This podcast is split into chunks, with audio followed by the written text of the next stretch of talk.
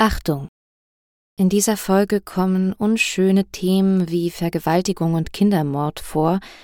Ich empfehle also denen, die mit Kindern zuhören, erst einmal selbst vorzuhören, um das dann selbst einschätzen zu können. Und wer keine Lust hat, sich mit solchen Themen zu befassen heute, der kann natürlich diese Folge überspringen und erst ab der nächsten Folge wieder weiterhören.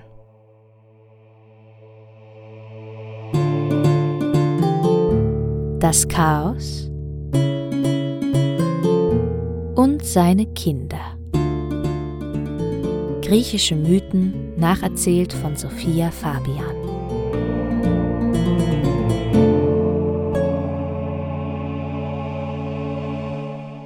Die Menschen sind auf der Welt angekommen Bisher ging es ja mehr um die Götter und Menschen waren mehr als Nebencharaktere hier. In dieser Folge wird sich das ändern. Die letzte Folge endete mit Deukalion und Pyrrha, den zwei einzigen Überlebenden der Sintflut, und aus den Steinen, die die beiden hinter sich geworfen haben, sind also die Menschen entstanden.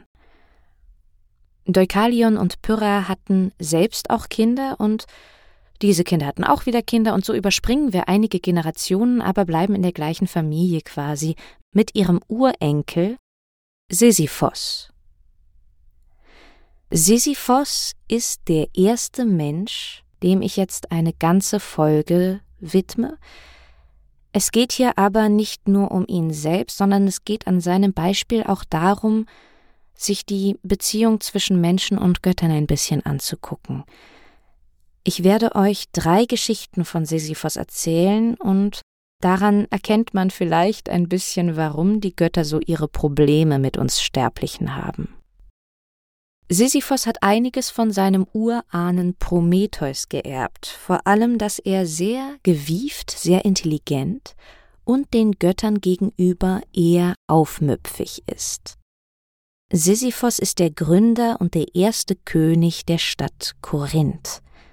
Sein Haus liegt auf einem Berg neben Korinth, von dem aus er einen guten Überblick über die ganze Gegend hat. Hier lebt Sisyphos entspannt mit seiner Frau Merope und seinen vier Söhnen, und neben seinem Haus hat er eine grüne Weide, und dort grasen seine wunderschönen schwarzen Rinder mit großen, schön geschwungenen Hörnern.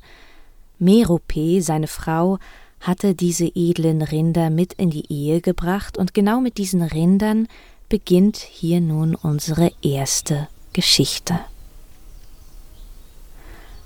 Eines Tages betrachtet Sisyphos seine Rinderherde und bemerkt etwas.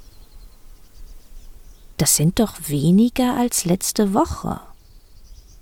Und letzte Woche waren da auch schon weniger, hatte er den Eindruck, als vorletzte Woche. Dann schaut er von seinem Hügel aus etwas weiter zu seinem Nachbarn Autolykos, der auch eine Rinderherde hat, nur sind seine Rinder weiß und ohne Hörner, und dessen Rinderherde ist schon wieder gewachsen. Hm. Sisyphos geht zu seinen eigenen Rinderhirten und fragt die, und ja, es fehlen einige Rinder, aber es wurden keine Krankheiten bei den Tieren festgestellt und kein einziges totes Rind wurde gefunden. Sie verschwinden einfach irgendwie. Sisyphos ist sich sicher, da steckt Autolykos dahinter. Und diesen Verdacht hat er nicht von irgendwo. Autolykos ist bekannterweise der Sohn des Hermes, einem sehr bekannten Rinderdieb. Er hat die Rinder von Apollon geklaut. In Folge 10 könnt ihr das nachhören. Und der Apfel fällt natürlich nicht weit vom Stamm, schon gar nicht bei den alten Griechen. Doch als er Autolykos zur Rede stellt, lacht der nur ja, und wo soll ich deine schwarzen Rinder versteckt haben? Meine Rinder sind blütenweiß und Hörner wie deine haben sie auch nicht. Das würde man doch sofort sehen. Wenn du in meiner Herde ein einziges schwarzes oder gehörntes Rind findest, gehört es dir. Und er hat natürlich recht. Sisyphos schaut sich um. Hier ist kein einziges schwarzes Rind, alle weiß ohne Hörner. Aber Sisyphos gibt nicht auf. Er hat eine Idee. In dieser Nacht befiehlt er seinen Rinderhirten, in die Hufe aller seiner Rinder ein S einzuritzen. S für Sisyphos. Dann wartet er ab und da, seine Herde ist mal wieder geschrumpft. Er ruft einige Nachbarn zu sich, damit sie alles bezeugen können, und gemeinsam folgen sie den Hufspuren bis zum Stall des Autolykos. Mit Gewalt dringen sie dort ein und schauen nach tatsächlich. Einige der weißen Rinder haben ein S im Huf eingeritzt. Sofort sind alle Nachbarn empört. Sie stellen Autolykos zur Rede, und es wird herauskommen, dass der Gott Hermes tatsächlich seine Finger im Spiel hatte. Um seinem Sohn Autolykos zu helfen, hatte er ihm die Gabe verliehen, alle Rinder von schwarzen Gehörnten in weiße Ungehörnte zu verwandeln.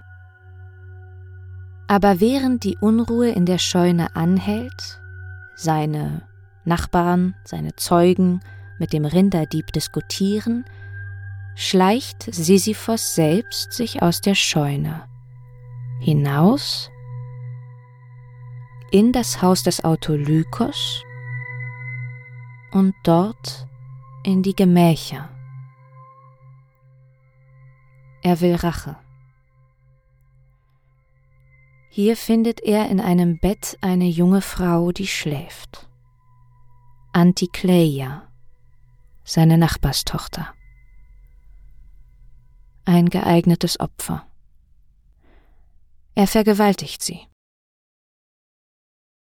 Aus dieser Vergewaltigung wird ein Kind entstehen. Odysseus, der bekannte Irrfahrer und Abenteurer. Sisyphos ist nun also wirklich kein besonders sympathischer Mensch. Noch nicht überzeugt? Also eine zweite Geschichte. Sisyphos ist der älteste Sohn von Aiolos. Aiolos ist der König über die Region Thessalien und so ist Sisyphos rechtmäßiger Erbe des thessalischen Throns. Während sein Vater noch lebte, hatte Sisyphos als junger Mann Thessalien verlassen, um sich etwas weiter südlich niederzulassen und die Stadt Korinth zu gründen wohl aber wissend, dass er irgendwann König über das viel größere Reich Thessalien werden würde. Als nun aber sein Vater stirbt, wird Sisyphos gar nicht benachrichtigt, sondern sein Bruder Salmoneus schnappt sich einfach selber den Thron. Als Sisyphos das irgendwann herausfindet, geht er nicht direkt nach Thessalien, um seinen Bruder zur Rede zu stellen sondern er geht nach Delphi und fragt das Orakel, wie er vorgehen soll. Das Orakel sagt ihm, Zeuge mit deiner Nichte Kinder, sie werden dich rächen. Gesagt, getan. Jetzt geht Sisyphos nach Thessalien und verführt unter falschem Namen seine Nichte Tyro die Tochter seines Bruders Salmoneus. Tyro kennt ihren Onkel Sisyphos nicht. Er hat ja immer in Korinth gewohnt und war, seit sie klein ist, nicht mehr in Thessalien. Sie lässt sich also von diesem Mann verführen und die bleiben auch längere Zeit zusammen. Und dann bekommt sie auch zwei Söhne von ihm.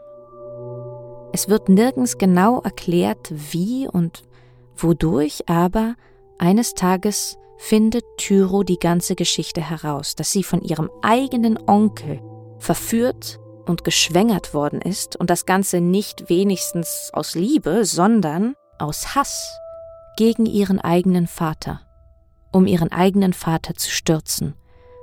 Sie wurde komplett benutzt und Tyro weiß wahrscheinlich erstmal gar nicht, was sie machen soll.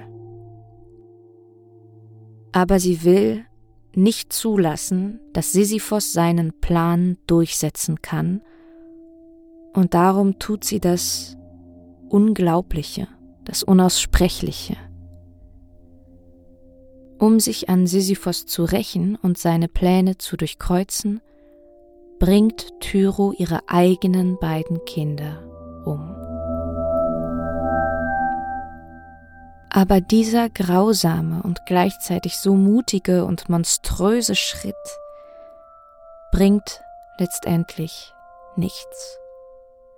Sisyphos schafft es tatsächlich, das Blatt für sich zu wenden. Er stellt sich mit den toten Körpern seiner Kinder auf einen Marktplatz in Thessalien und beschuldigt heimtückisch seinen Bruder Salmoneus, seine eigene Tochter vergewaltigt und die Früchte seiner Inzucht ermordet zu haben. Salmoneus wird daraufhin vom thessalischen Thron gejagt. Sisyphos triumphiert ein zweites Mal. Es ist klar, dass Sisyphos nach all diesen Taten, sobald er stirbt, im Tartaros schmoren wird, im schrecklichsten Teil der Unterwelt, wo die Irinien alle Mörder und Vergewaltiger auf ewig quälen. Und bekannt ist, dass Sisyphos noch eine zusätzliche besondere Strafe bekommt. Aber wieso? Sein in den Augen der Götter größter Frevel, der ihm diese Strafe einbockt, kommt erst noch. In der dritten Geschichte. Sisyphos verbringt auch als König Thessaliens weiterhin viel Zeit in seiner Wahlheimat Korinth mit seiner Frau Merope. Eines Tages bekommt er göttlichen Besuch. Asopos, ein Flussgott, kommt auf der Suche nach seiner Tochter Aegina nach Korinth, wo man sie zuletzt gesehen hatte. Und tatsächlich hatte Sisyphos Aegina auch gesehen und wusste ganz genau, was ihr zugestoßen war. Als nun Asopos zu Sisyphos kommt, sagt Sisyphos aber, ach ja, Aegina, klar, die habe ich gesehen, aber vielleicht könntest du dich erst einmal erkenntlich zeigen, was bekomme ich für die Information? Asopos ist verzweifelt, alles, was du willst. Also, ich bräuchte Wasser für meine Stadt Korinth. Könntest du das einrichten? Eine kleine Quelle, nichts Besonderes, ne? Aber wenn du schon dabei bist, lass es am besten eine ewige Quelle sein, dann sage ich dir gerne, was ich über das Verschwinden deiner Tochter weiß. Asopos lässt also die Quelle Peirene auf Sisyphos Hügel entspringen, und daraufhin erzählt Sisyphos dem alten Flussgott, dass er von seinem Hügel aus beobachten konnte, wie Aegina vom höchsten Gott, von Zeus, entführt worden ist. Und Zeus gefällt dieser Verrat gar nicht. Er will Sisyphos für diesen Götterverrat bestrafen. Zeus schickt Thanatos, den Tod höchstpersönlich, auf den Hügel bei Korinth. Er soll Sisyphos holen. Doch Sisyphos überlistet selbst den Tod.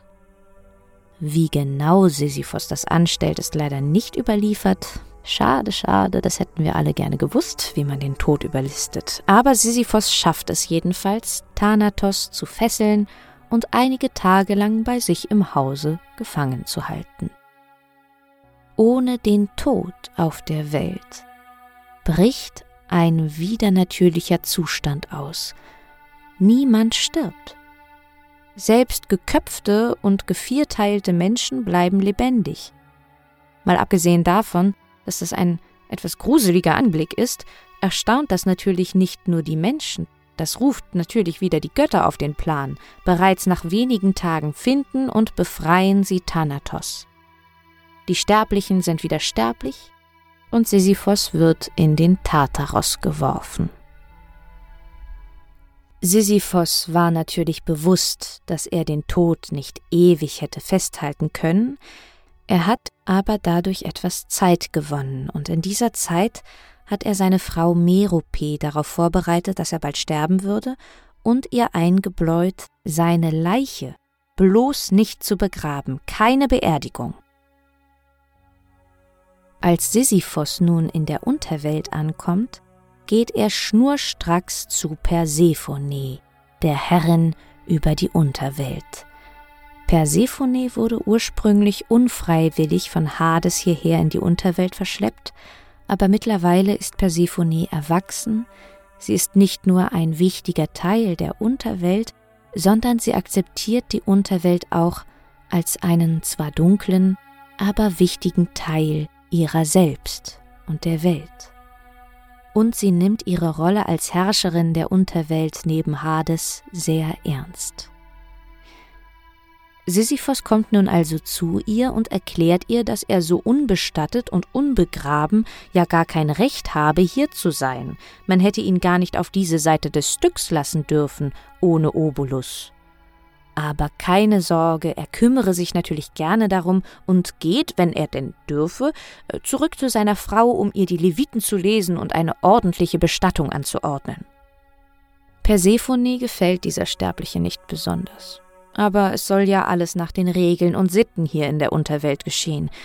Und als Sisyphos dann auch noch verspricht, sofort wieder zurückzukommen, gewährt sie ihm seine Bitte.